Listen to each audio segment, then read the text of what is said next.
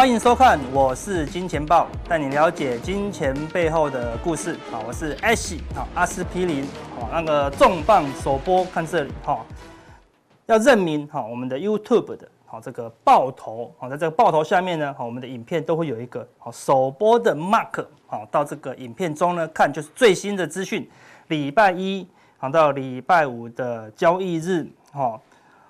晚上的时间哈，就会什么生猛新鲜上菜哈，会给大家最新的资讯呐哈。那今天要讲什么呢？哎呦，这个人忽然跑出来了，他讲什么呢？他事实上讲了一句哈，奥库马库吉皮奥斯米达，这个是现在最红的一句话，好对不对？一二三。木头人，好对不对？哈，以前他在的时候，我们多怕他讲话，好对不对？他一转过来，一讲完话，全世界就大动荡，就开始乱射这样子，好对不对？哈，现在他忽然呢，好，昨天好有一个发言人，好，他发出一个声明啊，好，然后就讲了一堆话这样子，然后就骂一下拜登，好，对不对？你们想我了吗？好的，事实上应该不太想，好对不对？拜登在，起码股市风平浪静，好对不对？好，动荡没有那么大，好对不对？好。有川普在，好险那时候我有加入川普投顾，好 对不对？上冲下洗，啊勉勉强强都还能闪过，哈。那以前，好那个新梗讲完，讲一下老梗，好不好？以前有一个老歌，好李资勤的，想你会想我吗？好不好？想你会想我吗？想我的你会快乐吗？好一下。回到三十年前的梗，这样子好不好？我们老中青三代，我们都好好的照顾一下了，哈，对不对？哈，所以，呃，他们发现这推特，哈，那个俄罗斯，好，有报道说这个声明跟，啊，川普的风格很像了，哈，那表示说嘛，他又跑出来，好，发表他的想法，因为他下一次呢，还是要选总统啦，好，那会不会造成动荡呢？好，我们要持续做观察，哈。但是我们今天要讲的另外一个重点是什么？你掉到。阿菊井吗？好，哦，酷井，好，对，不知道是不是这样念，好，乱念，好，我只知道我只会念哦，这样子，哈，对，日本，好，有当中中间有一个井，好，它真的就叫阿菊井哦，好，啊，这个阿菊井的传说，好是什么？好是说有一个仆人，好，他叫阿菊，好，然后呢，有一次呢，他，反正传说很多种，我们就讲我们自己的，好不容易打破了，哈，一个盘子，然后主人回来呢，看到那个盘子十个剩下九个。他就对他发飙，啊，然后就怒骂他这样子，哈，然后呢，可能骂得太难听，他受不了了，就跳井，哈，跳井自杀这样子，哈，有人说他是污蔑他，明明那个盘子不是他打破的这样子，哈，总之，哈，少了一个盘子，他就受不了，跳井自杀，好，然后呢，半夜，哦，主人在睡觉的时候呢，就会听到这个阿菊的声音这样子，哈，就听到他出了怎么样，数盘子，好，一个盘子。两个盘子，哈，三个盘子，哈，这个就是幽灵阿菊的，哈，这个数盘子由来，哈，有个很有名的，哈，井叫做阿菊井，哎，你钓到阿菊井了吗？我讲这个干嘛？好，这个是我们的重大梗，好不好？后面会再讲，好，对不对？我要埋一个伏笔，哈，埋一个伏笔，等一下你就会知道这个阿菊井非常的可怕，哈，比这个幽灵阿菊还可怕，好，我们先回顾回顾，回到回到历史最久，我们怎么样？金钱豹。开播的第二集，那时候我们讲了什么？那个尸骨无存，好，对不对？好，还是尸骨无存，好，这边那美国都会写一个墓志铭，好，那没有听过的，我们再再讲一次，不用看重播，好不好？墓那这个人墓志铭就写说：“I told you I was sick，好不好？我就告诉你，好，我生病了，好，对不对？好，你还还不管我，好不对？他就被埋起来了，好，对不对？哈，他就生病了，好，对不对？我们这个地方。谁都告诉你了，这边是一万七，这边是一万八，这边是一万六，啊，是史无前例，它不是最高点，是史无前例最高点哦，好，未来会不会？可能再也不会喽，哈，那你要在这个地方，好来做存股，好，就是最近很多人，他也不是本来要存股，好，他本来就没有要存股，好，对不对？他只是现股套牢，然后呢？直接变成存股族这样子哈，那到底会不会尸骨无存呢？哈，我们今天重点是这个哦，哈，对不对？我们说风险是很重要的，邮局再高哈，这个是世界上最高的邮局哈，在喜马拉雅山附近，好，对不对？邮局再这么高，好，多高多高，好，风险都很低，好，你钱存进去这么高的地方，风险还是很低，好，人家是一个很安全的商品，好，所以你就相信邮局啊，对不对？你不会相信那些。呃外来的啊小银行啊，对不对？好，或者说那个地下钱庄啊等等的，对不对？所以邮局它本身就是安全的，它就是适合你存钱，适合你存股都可以。好，但是它适合存钱，所以你要存股要存安全的地方。好，但是赌场。再低，哈，风险都很高，哈，赌场再低，哈，都还是赌场哦，好，所以你要认明你到底存的是邮局，好类的股票，还是赌场类的股票哦，对不对？它再再低，再舒服，它都还是赌场，啊，它都还是赌场，哈，这是我们开播第二集讲的啦，哈，所以巴菲特就是存股的达人，啊，对不对？价值投资法嘛，所以它的重要三则，第一不能输钱，第二不要忘记第一条，好不好？这他只讲两条了，好，这个是我们当初加的，对不对？很重要，所以要说三次，好不好？绝对不要输钱。所以你要存股的重点是什么？你就要假设自己怎么样，存了十年以后还不会输钱，哦，基本上要赚钱啊，就是你要赚十年来的殖利率嘛，对不对？如果你现在的股价存下去，好，十年后会亏钱，那你就完全违背这三条，对不对？如果你在股市三千点、四千点、五千点、六千点，你存下去放个十年，哎，大概这三条，好都符合。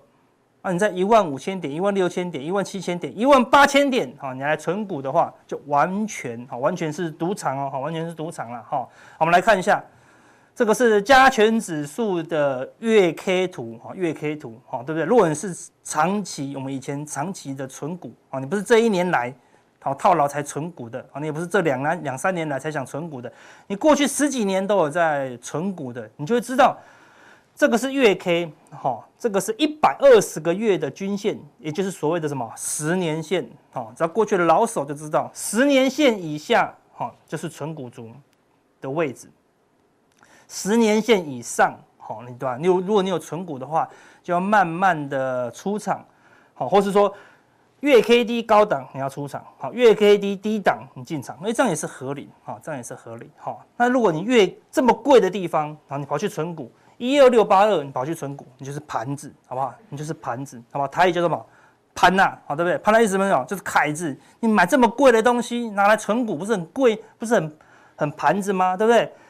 如果你这个地方买到盘子，这个地方怎么样？你就摔碎了，对不对？好，所以盘子碎了。好，破盘价，对不对？所以为什么叫破盘价？对不对？就盘子摔碎了，所以破盘价可以买，破盘价可以买，对，你买到九八五九，又买到盘子，又是盘子价。你买到这个三九五五，就是破盘价，好，就是破盘价。好，那你那现在的位置不是盘子价哦，是不是？是什么？金盘子价，好不好？金盘呐，好，对不对？货真价实的盘子价，好，对，你买到这么贵，这么贵。你想要放个十年，好，就台股，我们你去路边上走一走，问大家，我们现在是什么？台湾钱淹肩膀吗？好，有没有？也没有啊，对不对？淹脚目吗？什么都没有啊，台湾根本就没经济没有那么好，对不对？那你怎么敢存在这么高的地方？所以真的是金盘子价，这个金盘子价，你看距离十年线多远？这么远呢？十年线大概一万点嘛，起码还有六千点呢，对不对？还有六千点，六千点还不一定是低点啊，对不对？因为它都会跌破十年线嘛，破盘价嘛。所以如果从这个地方跌破十年线，对不对？那是碎盘子价，好，对不对？好，那不是破盘价，是碎盘价。好，所以你就知道了，我们开头要讲什么？为什么要数盘子？对不对？因为你把人家盘子都打碎了啦，好，对。你如果在这个地方你去存股，你就是盘子，好，而且为盘子怎么样？未来。会打碎，好，你可能怎么样，就会掉到这个阿菊井，好，一辈子都在那边数盘子，对不对？好，为什么要存航运？为什么要存面板？为什么要在一万六存股这样子？好，你可能要数一辈子哦，好，对不对？好，所以，好，你真的要当盘子吗？好，所以如果你在这个地方买股票，一定是短线，好，一定是短线，长线的位置是在这里，哈，破盘价跟碎盘价，好，而且你看现在 K D。也还是在八十附近哦，而且死亡交叉喽，好，死亡交叉喽，好，对不对？你起码在五十以下，好，五十以下，好，才是破盘价，好，或碎盘价的低档，好，所以千万不要当好那个阿菊，好不好？那边数盘子，好不好？不要碎，把你的盘子弄碎了啦，好。所以为什么要讲这个？因为最近有个新闻，对不对？好，说这一档很纯，好不好？给我来一点，好不对？无论他刻了什么，都给我来一点，对不对？怎么现在这些人怎么那么嗨？哈。国民 ETF 哦，好，所以所有人都存了，对不对？零零五六好，在十二号之的规模正式突破一千亿哦，好，一千亿好，就是所有台湾人啊加起来，光存零零五六好这一档啊就存了一千亿，好是唯一一档 ETF 超过一千亿。你看光买一个 ETF 买了一千亿，你请问你可以买多少？十万、二十万、一百万，这么要多少人，对不对？好，就多少人？超过五十万人，好，五十万人，好，股东人数，好，这是第九大哦。所以光一台，光一个零零五六就存了一千亿。啊，零零五零呢？好，其他的零零五一呢？好，对不对？等等等等的，好，所以搞不好全台湾，还包包括现股的，也想要拿来存股的，搞超过一兆，那就非常可怕哦，对不对？一兆的人现在在这里都没跑，有些人跑啦，有些在这个地方破盘价买的已经跑啦，对不对？跑了交给新的人啊，对，他把盘子交给你，他觉得这个盘子已经变金盘子，他交给你这边那个存了一兆的人，那你觉得这个之后到底好还会往上冲吗？好，还是说？会摔下来，好变成什么？好碎盘子，好你要非常的小心呐。那你要看，这就是大家最爱存的，好零零五六，元大高股息。我们来看它十年线在这里，二十五块上下，对，现在还是三十三块，对，最高来到三十六块，对不对？如果它打到这里，好打到这里，打到这里，打这附近，好不好？才是比较好的，好存股的点啊。如果真的想存股，耐心的等它来，它不会不来，它总是会来。好，如果说。上一次来是二十年前哦，那你要把握，那就没办没办法，你就没得等。这才几年前，对不对？好，几乎每一年都来啊，好，每两最慢的两三年就来一次啦，好，对不对？所以你现在去买这个位置，好，是不是？好，有点贵，哈，是不是有点贵？好，那重点是什么？我们来看一下它的成分股，好，最近为什么？哎，从三十六也跌了快十趴哦，好，它跌了快十趴哦。我们来看一下你买的东西到底存不存？哦，到底可不可以存？哦，这个是。元大台湾高股息基金的持股明细，这边？我们觉得高股息，对不对？是不是要很稳定？好，就跟我们刚前面讲的，要跟邮局一样稳定。好，就它持股那是很多嘛，好，大概大概都两三趴，这大概大部分都两三趴哦。就最重的一档，快要买到七趴，快快买到七趴是谁？长荣，长荣海运。好，你觉得它是一个很稳定的公司吗？它今年是大赚的公司，但它是很稳定的公司吗？好，你自己去思考哦，对不对？他就要买第一名。第二名，前两名，第二名他买的是友达啊，我们的面板公司，面板公司它是一个很稳定的产业吗？是每一年获利都大同小异吗？就光这两个，好，它的波动非常剧烈的股票就快买了十一 percent，哦，那其他的就不管，买了十一 percent 哦，好，买了十一 percent 哦，好，所以你看你买的高股息是稳定的吗？好，十分之一，好是。有很大的变数哦，那其他你要还要再去思考一下了，好，所以你可以看到长隆的十年线在这里，不好意思，好，十年线是不是碎盘子？好，对不对？好，是不是碎盘子？好，对，是这边是超级超级金盘子，好不好？对不对？好，这今年获利好到吓死人，对不对？再精美，它嘛，它还是盘子啊，对不对？哦，它还是盘子价啊，对不对？连大立光都撑不住六千，撑不住五千，撑不住四千、三千、两千，它都快撑不住，你觉得有？公司股价可以永远维持高档吗？好，很难。好，所以你要买就要买在这种，好，它第一它是稳定的公司，你才能买在十年线哦，对不对？它还不是稳定的公司，所以十年线未来这个能能买吗？好像都还不知道。好，它本来就是一个投机性的，好，短线投机性的一个标的啦。好，所以你看，你买你的你的你的高股息是买在这里。好，当然它沿路都有买，它可能买买在这里的。好，那我就说它涨到这里的时候，如果你跑去买零零五六。它跌这么多，好，你的零零五六就会跟着，好，跟着受伤，好，就跟着受伤。第二档，友达，好，这边你看以前一段时间，它都在这个上面啦，很强很强，对不对？但是一大段时间都在下面哦，好，对不对？它不是来来回回哦，好，对不对？它是这个金融海啸前还 OK，金融海啸后完全好都不行，哦，对不对？好，目前冲上来又掉回去了，又掉回去了，好，对不对？所以你的前两名是这样子的公司，啊，它的稳定性。你有思考过吗？哦，你能接受吗？对不对？如果帮你操盘，我跟你讲，我有买友达跟长荣，我跟你讲，这些很稳定的组合，好，那你应该要思考一下，哈，这个到底是不是你要的啦？那我们来看一下友达，你的四 percent 多在友达哦，好，对，我们来看一下过去的这个获利状况，好，这边是它的一九九七年的 EPS，亏钱亏钱，好，赚钱赚钱又亏钱，好，赚了一段时间以后又亏钱，小赚亏钱亏钱大亏哦，好，亏六块，亏六块哦，好，然后看。股利零零零零，好对？零零零，好对，它不是高股息吗？怎么找一间公司动不动就零，对不对？好，所以这个是它蓝色是它的 EPS，你们看到晃来晃去，何来稳定之有？好，那你看它现金股利一段时间就不发，有时候发很多，有时候不发，好，所以。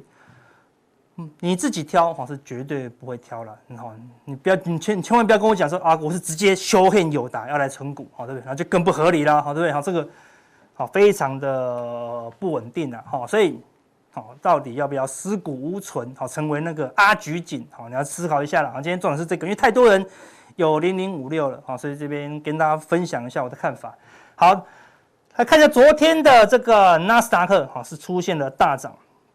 好，这个地方收脚，好往上突破。我们来看一下短线上的这个力道。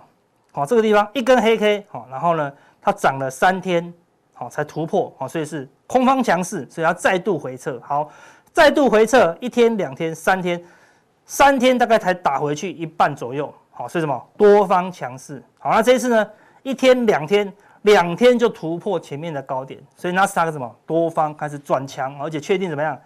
站上月线，好，所以目前全球呢，好，虽然长期，我们上一次讲的，好，整个长期的结构是走空，啊，但是目前进入一个什么，好，长空下的一个短期的反弹，好，那既然确定的短期反弹，有可能是什么？两个礼拜到一个月，好左右了，好，所以目前是一个短线的一个反弹架构。那这反弹架构到底会多大？好，你要观察什么？罗素两千，你看一下过去过去一段时间。今年以来哦，好，罗素两千都没动，好都没动，好，那到这个地方呢，好压缩到极致，好压缩到极致，好三角收敛到最尾声了，好均线全部纠结了，好昨天出现一根长红，好那就要留意了，好如果今天好或下周呢再出现一个长红，好突破了这个小小的下降趋势线，好那么前高前高好都有可能被突破，好那一旦突破了这个大区间，好有可能会冲一段。好，就算是假突破，它也会冲一段哦。好，所以目前的短线上，啊、似乎有一个短轧空的一个行情出现。好，所以空单目前是比较危险的啦。那要不要做这个短线的多单呢？好，那就要看你的手脚好快不快。好，所以要留意，如果罗素两千突破，好，那你多单是可以好稍微尝试一些的。好，那重点是什么？上次有讲，美元指数好，如果一直转强，当然对多方是不利。但是你看下这两天。美元指数呢，假突破以后呢，迅速的拉回，好，表示它是假突破真拉回，好了，一口气好跌破了月线，好才止稳，好代表什么？美元有转弱的一个讯号，暂时也会在这个地方好来回的整理，好，所以这个风险呢，好就代代代表风险有明显的下滑，好，所以短线上啊是对多方有利的，然后大盘今天也是。明显的大涨也是跟纳斯达克一样，哈，一口气突破前面的高点，哈，是属于强势的哦，好，那为什么会这样？为什么今天大盘会强成这样子？好，对，涨了三百多点，主要是什么？嗯，筹码已经变干净了啦，好，这个蓝色的是大盘，好，从八月以来，好的涨跌幅，好，大概跌了六趴左右，那这个呢，啊，是八月以来的融资的增减幅，啊，减了多少？减了十六 percent 哦，好对，减了十六 percent，好，这个地方融资减六十几亿，减六十几亿，它就出现反弹，再压回以后，看融资也没有减嘛，都是天天减，好，融资又是减，好，所以融资的减幅呢，好，算是短线，我们就就短线架构，融资的减幅好足够了，好，所以呢就酝酿一个短线的反弹，所以美股也强弹，好，欧股你继续看，欧股也强弹，好，所以台股呢也带动强弹，好，亚股啊也开始有强弹的一个味道了，好，所以目前是一个。短线反弹的架构，好，可以适合好什么？短线的，好来偏多操作。当然，啊，它既然是反弹，好难度是比较高的啦，好，所以还是要小量好来操作。但是现在不宜是做，现在是不宜做空的，好，因为目前是一个反弹架构之下，所以在这个反弹坡，好，如果你有持有的，我们刚刚那个零零五六，好，可以趁反弹到一个相对高点的时候，好，然后呢减码，好，把减满手中的持股啦，好。所以等一下加强錠，我就跟大家讲，好，到底反弹到什么时候，好可以减码，然后呢，有什么股票可以参考，好，那怎么加入我们的加强錠呢？好，在 YouTube 好搜寻我是金钱豹，找到这个好爆头的标志，好，然后并且认明我们的影片是有首播的 Mark，只要点选加入就可以加入我们的加强錠，了解这一波大盘的一个。好，规划哦，以及最新的选股方向，好，我们加强定啊，再来分享给大家。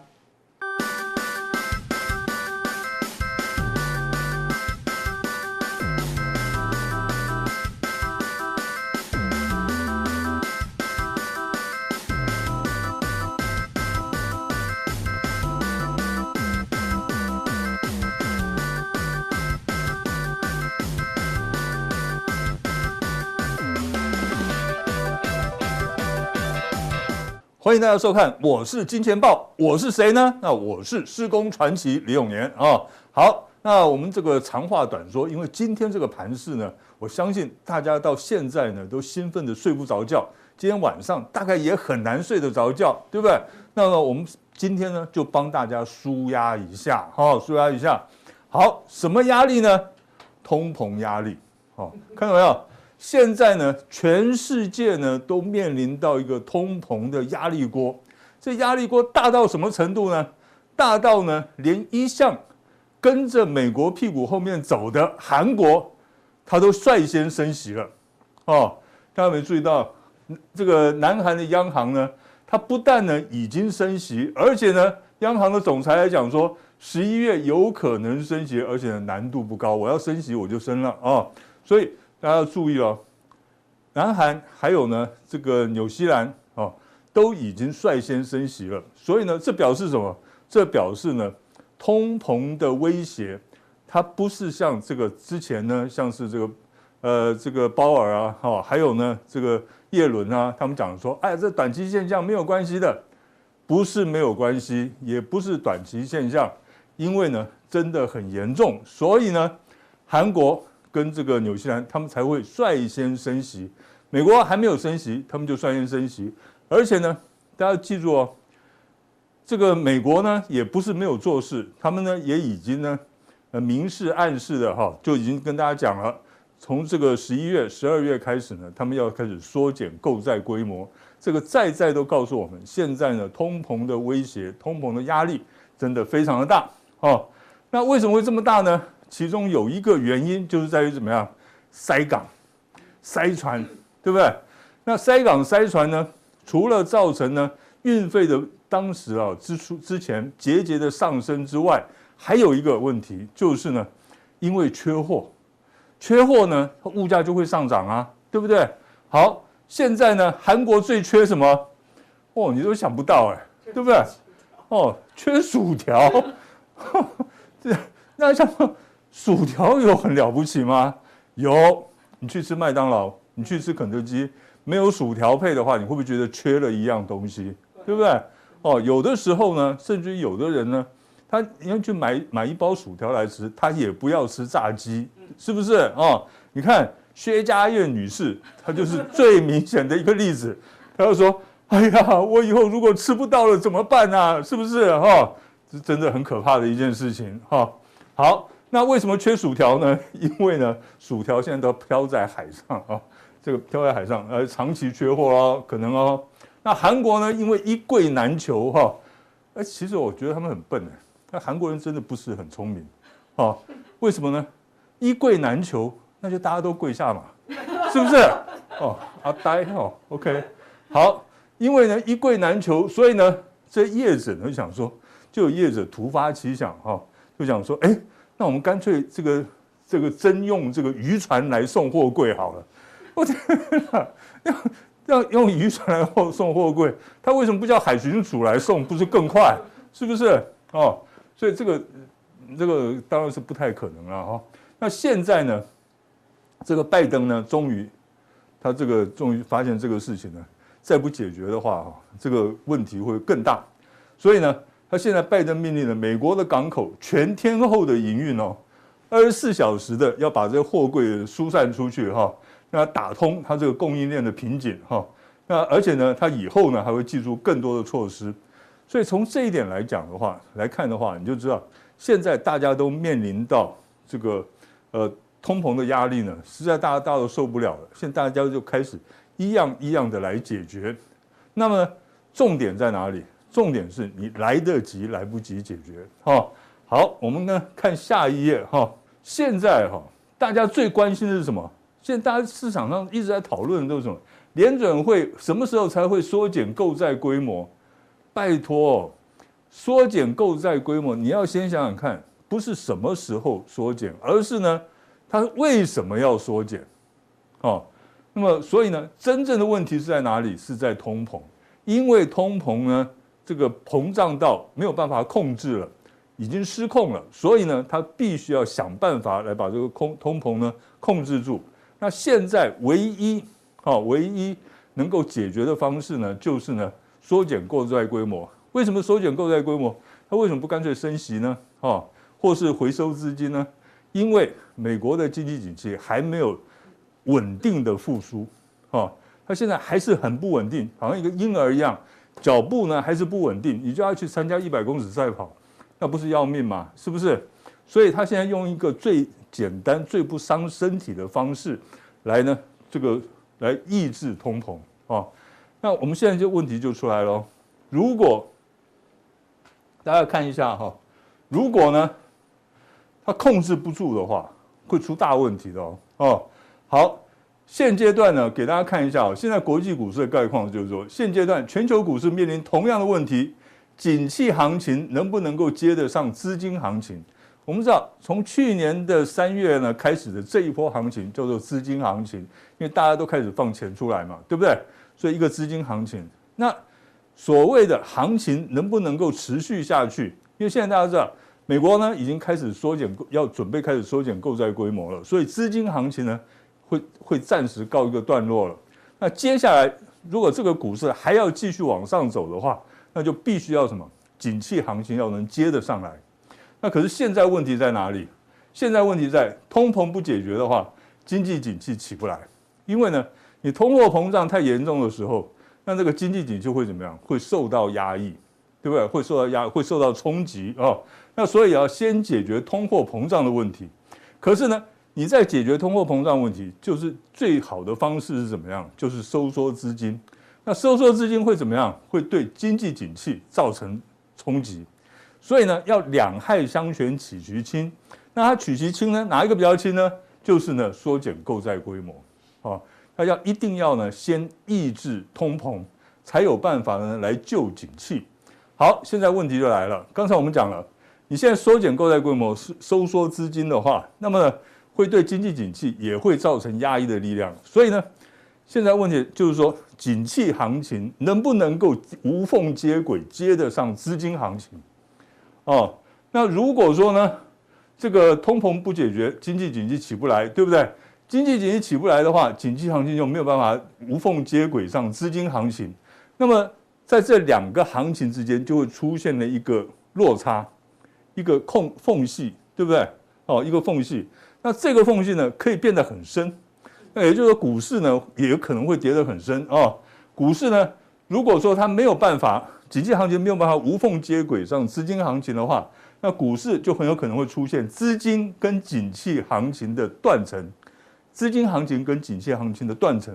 那这个断层一出来的话，那么股市恐怕会展开一个大幅度的回档哦。那这个大幅度的回档呢，我们不排除有可能会引起金融风暴。那大家想说，有这么严重吗？有，这个。呃，二零零八年的金融海啸，它是怎么爆发的？它是因为呢，那联准会调升利率，所以造成呢，大家这个房贷付不出来，所以呢，造成了二房事件，就是呢，二胎的房贷呢，这个这个公司呢破产的事件，才造成呢整个的金融崩溃、金融海啸。那那一次呢，是从不动产哦所展开的一个金融金融风暴。那这一次如果说没有处理好的话，从股市爆发金融风暴有没有可能？非常有可能。所以呢，大家密切注意哈，密切注意，经济行情能不能够接得上资金行情？好，这个是重点。好，那么我们把整个大环境讲完了之后呢，我们来哎，可能呢他会比较不喜欢听这种这种总体经济的事情啊，所以呢，我们要跟大家讲什么？我们跟大家讲一讲，看，哎，今天台积电啊，讲点快乐的事情。我们讲说，今天呢，一定有很多人兴奋的睡不着觉，也一定有很多人呢，哇，在那边懊悔的睡不着觉。为什么呢？我为什么昨天没有买台积电呢？是不是？哦，哦，那这个，哎，因为你没有问我嘛，好不好？OK，好。那台积电呢，今天的表现好不好？好的不得了。一雪前耻啊！哦，那台股呢也一吐闷气。好，台积电为什么会这么好？今天走势为什么这么强？那当然大家都知道哈。我们简单的讲，就是呢，第三季的财报优于市场预期，第四季财测呢也优于市场预期，双双优于市场预期，当然就起来。那为什么会稍稍优于预期就起来，而不是出现一个利多出尽的走势呢？而不出现开高走低的走势？大家很担心，对不对？我相信大家今天早盘的时候，甚至于昨天晚上开始，就非常担心哇，台积电今天会不会开高走低？跟大家讲不会，哦，我现在讲不会，当然是放马后炮了，哈。可是呢，为什么不会？因为呢，它第二季财报公布之后，它是不是跌了一段？为什么那时候跌了一段？因为第二季的财报表现不如预期，而且第三季的财测呢也普普通通，所以呢，大家就觉得失望性的卖压出来，所以呢，它的股价呢是跟它的财报财测是成正比的正向关系哦，所以呢，它今天涨上来，那今天涨上来呢，它也站上了这个季线，我们不排除哈，不排除它接下来两种走势哈。我认为两种走势的可能性，这两种走势可能性最大。第一个就是呢，它还会拉回来再测试一下这个季线的支撑。那这个呃季线呢，目到下礼拜一的位置大概是在五百九十一块左右。我们不排除这可能性，它会拉回来测试一下哦，不排除这个可能性。另外一个可能性是什么？礼拜一继续的往上冲，连续两根的长红。就把它的这个下降的趋势整个就破坏掉了，哦，整个破坏掉了，它就确立了一个涨势，波段的涨势，哦，那这一点，然后投资朋友注意一下，那有没有第三种走法呢？没有，哦，好，所以我们接下来看这个大盘的走势，啊，那大盘呢，我们刚刚讲过了，台积电一泻全耻啊，台股呢一吐闷气，哦。今天台积电的这一根长红呢，带动我们的大盘也拉出一根长红，多长的长红呢？三百九十三点啊，这个叫做什么？一剑惊鸿震九州，哇，这不得了了哈！拉出一根长红棒，吃掉四根黑 K 棒，哦。那么，呃，不过呢，在这里我们要注意一下哦，因为呢，它这个月线的压力还是很大。月线为什么压力大呢？因为它现在下滑的角度非常的陡，哦，非常陡。这个移动均线下滑的角度越陡，压力越大。哦，这个大家注意一下。所以呢，我们不排除它礼拜一的时候，它可以直接开盘就冲过这个月线的可能性。如果是直接开盘就冲过呢，那会怎么样？它有可能就在月线的上下震荡整理，然后收盘就收在月线之上。这个是一个强势的走势。那也有可能怎么样？就是说，今天呢，有一些当日冲销的买盘，呃，隔日冲销买盘进来，然后呢，礼拜一的时候呢，稍微开一点高，他就把它这个打下来，哦，也不排除这个可能性。不过呢，不管礼拜一是怎么走，我个人认为，台积电应该还有高点。为什么？这个大盘跟台积电都一样，都应该还有高点哈。台积电涨，这个大盘就继续涨。好，以大盘来讲的话呢，在这里它已经做出了一个类似 W 底的。快要成型了哈，W 底快要成型了，所以理论上来讲，它应该有机会什么来挑战这个季线跟半年线的区间。季线跟半年线呢，目前的位置哈，大约是在一万七千一万七千零七十点到一万七千一百这个四十点这个附近，哦，大概在附近。下礼拜呢，有机会来挑战这个区间。然后我们再看一下这 RSI，你看 RSI 哦。这边一个底部的形态已经出来了，所以呢，整个大盘呢，我们认为说，我们在这边先跟大家预测一下，这个大盘呢，如果就是从礼拜一开始，哦，就是一红一黑的这样子往上，或者一红一震荡开始往上走的话，大概短线的高点应该出现在下个礼拜三或者是礼拜四，为什么呢？因为呢。大家注意看这个标题：双王连线再战一万七千五百点。什么叫双王连线？今天是台积电表现，对不对？下礼拜一有什么事情啊？红海科技日要发表电动车啊，这个不重要，重要的是什么？十月十八号是郭董的生日啊，光辉灿烂的十十月，哈，有有很多伟人的这个生日都在十月。比如说，小弟我也是。啊，OK，人不要脸，天诛地灭，OK，好，好，那所以呢，如果说今天的台积电的强势能够延续下来，延续到下个礼拜，然后呢，再由洪家军呢再接棒演出的话，哇，这个双王连线呢，那这个盘势那就就有的看头了。那万一不小心哈，万一不小心这个台积电只有一日的行情，然后呢，洪海洪家军呢他的表现也不如预期的话，那么呃这个盘势那当然就要回档休息了。不过我觉得这个可能性不是很大啊、哦，大家不用太过于担心。好，接下来我们看周线，以周线来讲的话呢。这个礼拜周线呢，今天呢哈一个三百九十三点的红，把这个呃周这个礼拜周线由黑翻红了啊。那可是呢，你看，因为这这个礼拜只有四个交易日，所以成交量是缩小的，所以有一点点呢量能不足的味道。